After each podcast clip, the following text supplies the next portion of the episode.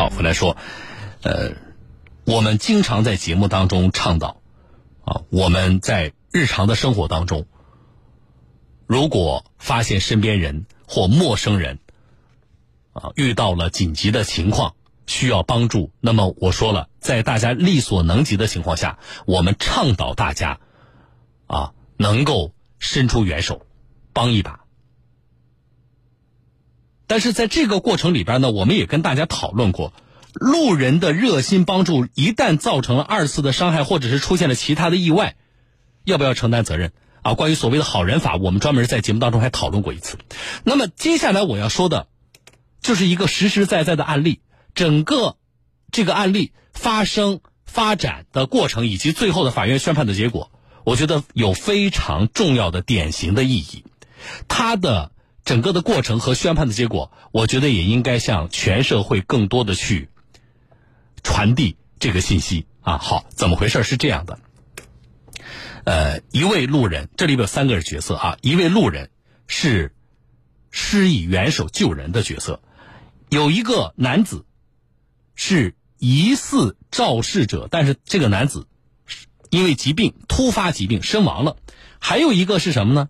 是在。这个肇事的事故当中倒地受伤的小男孩啊，这样的一场事故，那么路人热心帮助却被身亡男子的家属告上了法庭啊。这个事故的过程，我们先来听记者的报道，然后呢，大家随着记者的报道，你也会有一个自己的个分析和判断，你可以发信息给我。这里是位于河南省信阳市的一个居民小区。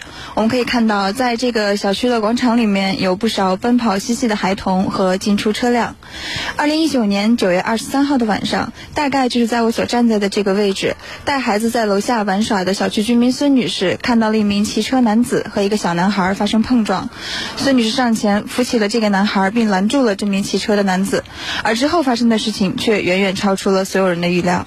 骑车男子和小男孩发生碰撞的位置不在小区监控的覆盖范围之内，因此没有监控记录下碰撞发生的过程。而几段路人用手机拍摄的视频也只记录下了碰撞发生之后孙女士和骑车男子争执的情形。当晚究竟是谁撞了谁？孙女士向记者回忆了事发经过：一个老爷爷骑着骑着车撞到撞到其中的一个孩子，嗯，然后我都。上前去扶那个孩子，因为当时那个孩子嘛，他撞在，他他是在那个车底下，然后还在哇哇的哭。我看到他那个嗯右边右边那那个脖子那里有流血，然后我就捂着他的伤口，然后然后我就给他母亲打电话，用微信打电话。孙女士告诉记者，她与受伤男孩的家长并不相熟，但是因为小男孩和自己的孩子曾是幼儿园同学。所以，他们曾经在同一个家长微信群中彼此留有对方微信。微信的话，我给他联系了两次，嗯，当时他没有没有接，然后我就呼叫周边的周边的围观群众，我就说，嗯，赶紧去叫孩子的母亲。呼叫男孩母亲的同时，孙女士拦在骑车男子的自行车前，要求他再等待一会儿，而这名男子则推车执意要离开。他说我不讲理，我说怎么不讲理了？然后他就车子一直往前推，差点撞到我身上，我就用手用右手抓了一下他的车头上的车把，然后呢他就骂我，骂我呢，保安都出来了。能骂人哈？能骂人。孙女士当即拨打了幺幺零报警，双方在等待期间，令人意想不到的事情发生了，坐在小区石墩上的骑车男子突然面朝下栽倒在地。他就坐在那个小区门口那个石墩子上面，石墩子上面坐了大概是有两分钟，他就一下子趴到地上去了。一下趴到地上呢，我看到趴到地上，感觉情况不太对，我就打了幺二零。医护人员赶到现场实施抢救，然而骑车男子经抢救无效，因心脏骤停死亡。他的家属得知后迅速赶来，双方共同前往了派出所做笔录。警方了解到。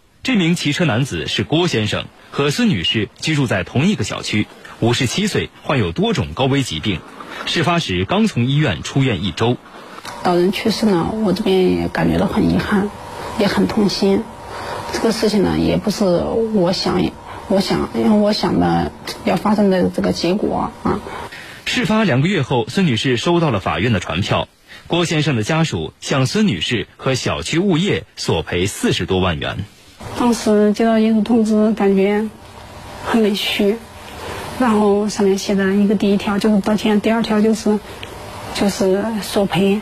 我觉得我并没有做错什么，所以对方这个诉讼请求我没法接受。原告代理律师告诉记者。原告提起诉讼，更多是一种情感上的诉求，而非经济诉求。郭先生的家属认为，孙女士当晚的劝阻行为存在过错，而物业公司疏于管理，也应承担相应责任。如果被告在这个郭麒麟死亡以后，他有很恰当的处理方式，比方说能对自己的过错有一个足够的认识、客观的认识，来赔礼道歉呐。参加相应的调研调研活动啊，啊，对死者的亲属有一些起码的安抚，可能这个官司都打不起来。因为当时郭麒麟去世的整个过程，郭麒麟亲属都不在场。他作为亲属，他想知道这个，呃，这个郭麒麟死亡的真相，到底是因为什么死的？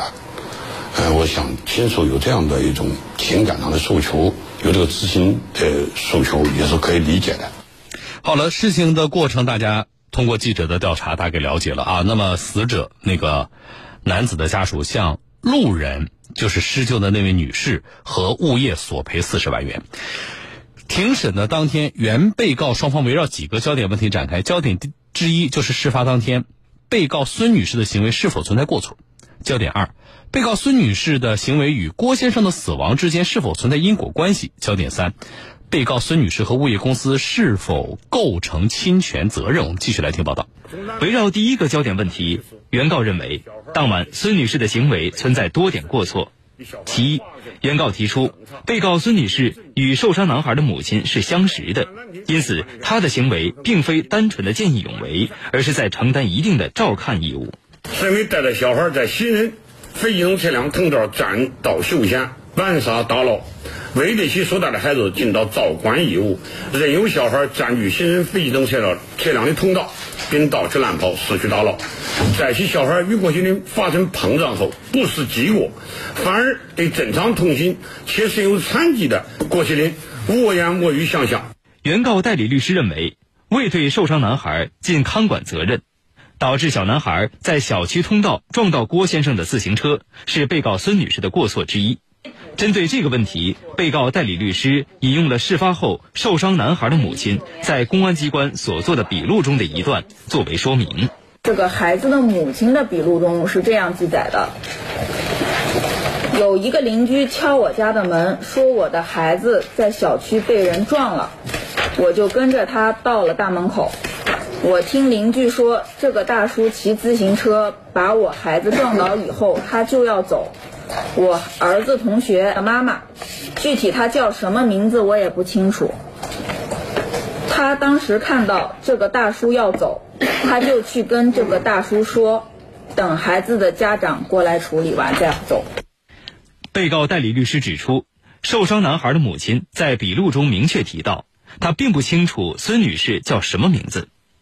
碰撞发生时，孙女士与受伤男孩之间没有委托监管义务，她只是一位目击者。郭麒麟作为一个完全行为能力人，在骑自行车过程中与一名年仅五岁的孩子发生碰撞后，且孩子已明显摔倒受伤的情况下，最合理的做法应当是下车查看，并等待孩子的家长或者相关执法人员的到来前来处理。答辩人作为该起相撞事件的目击者，上前扶起男孩，发现其受伤后，劝说郭麒麟等待孩子家长的行为完全合情合理，并无任何过错。原告认为，孙女士当晚的第二个过错是她坚持以郭先生撞了小男孩为由，不许郭先生离开。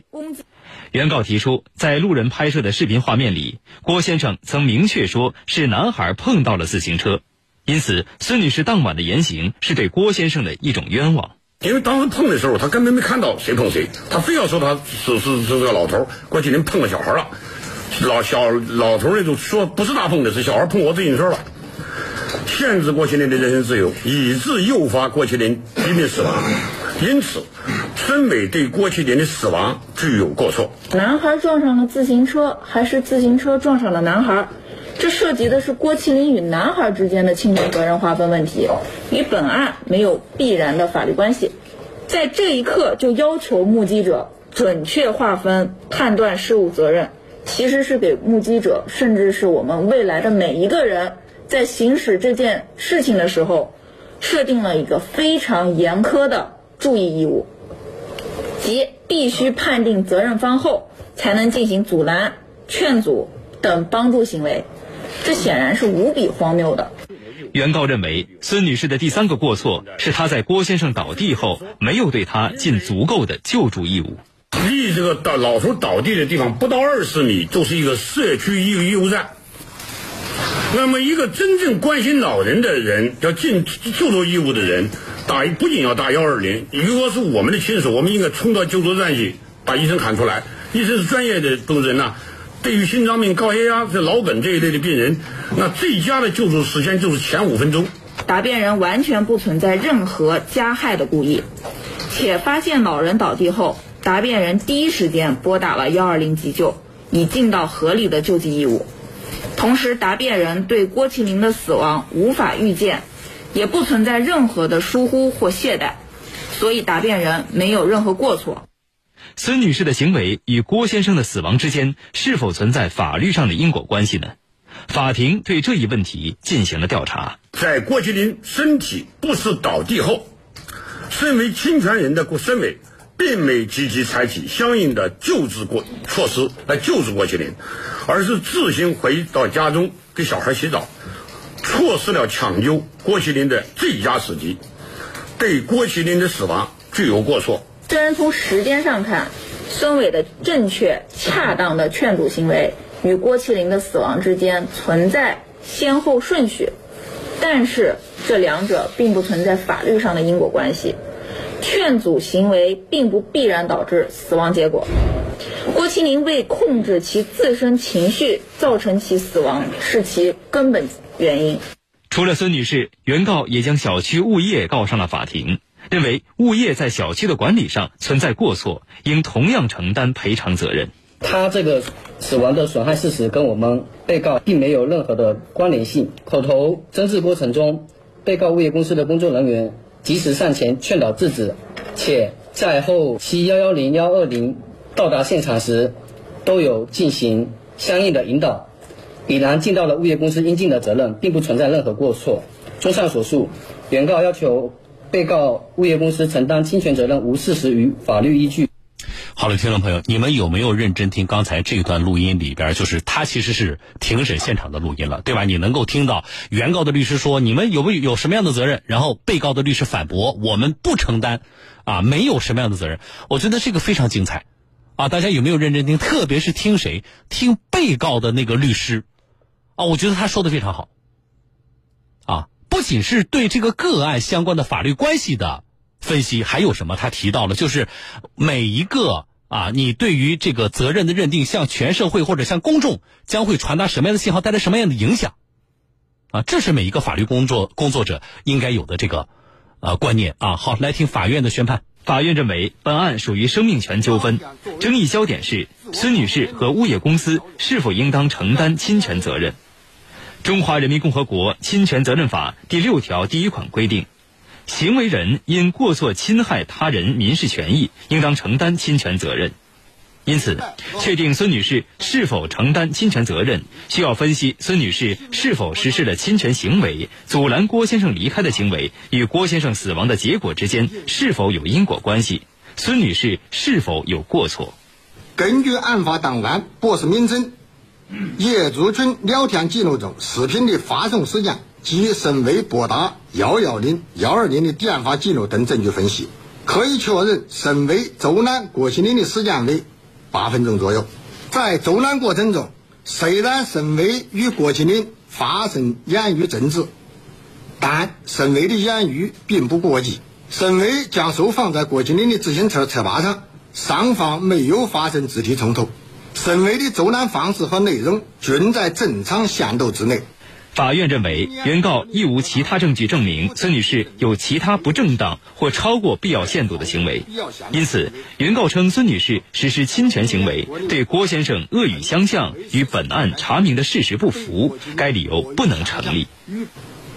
对于不利于儿童健康、侵犯儿童合法权益的行为，任何组织和个人有权予以阻止，或者向有关部门控告。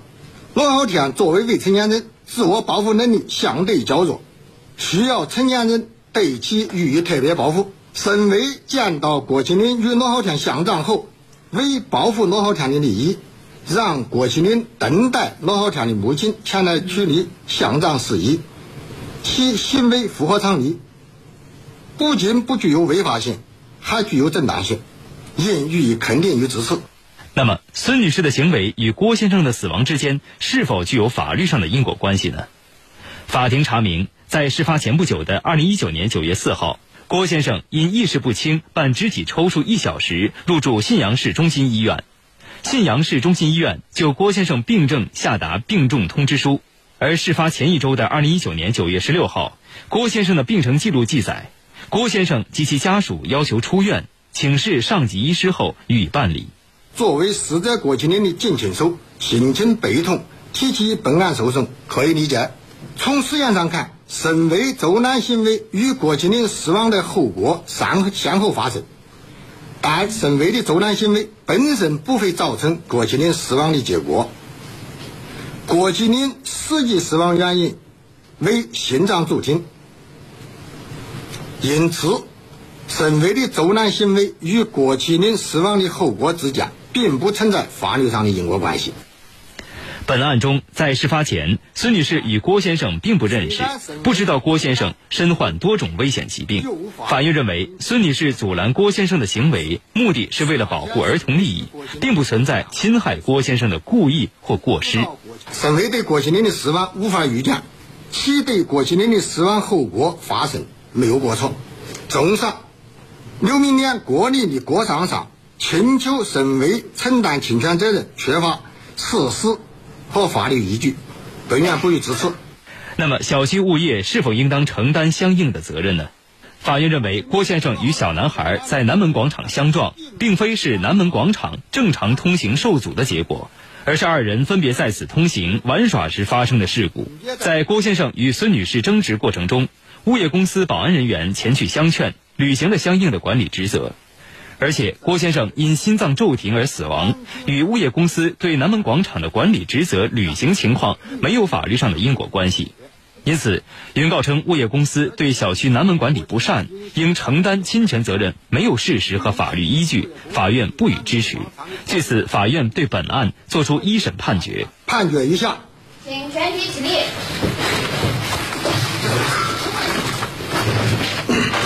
莫非刘明年。郭丽丽、郭尚尚的诉讼请求。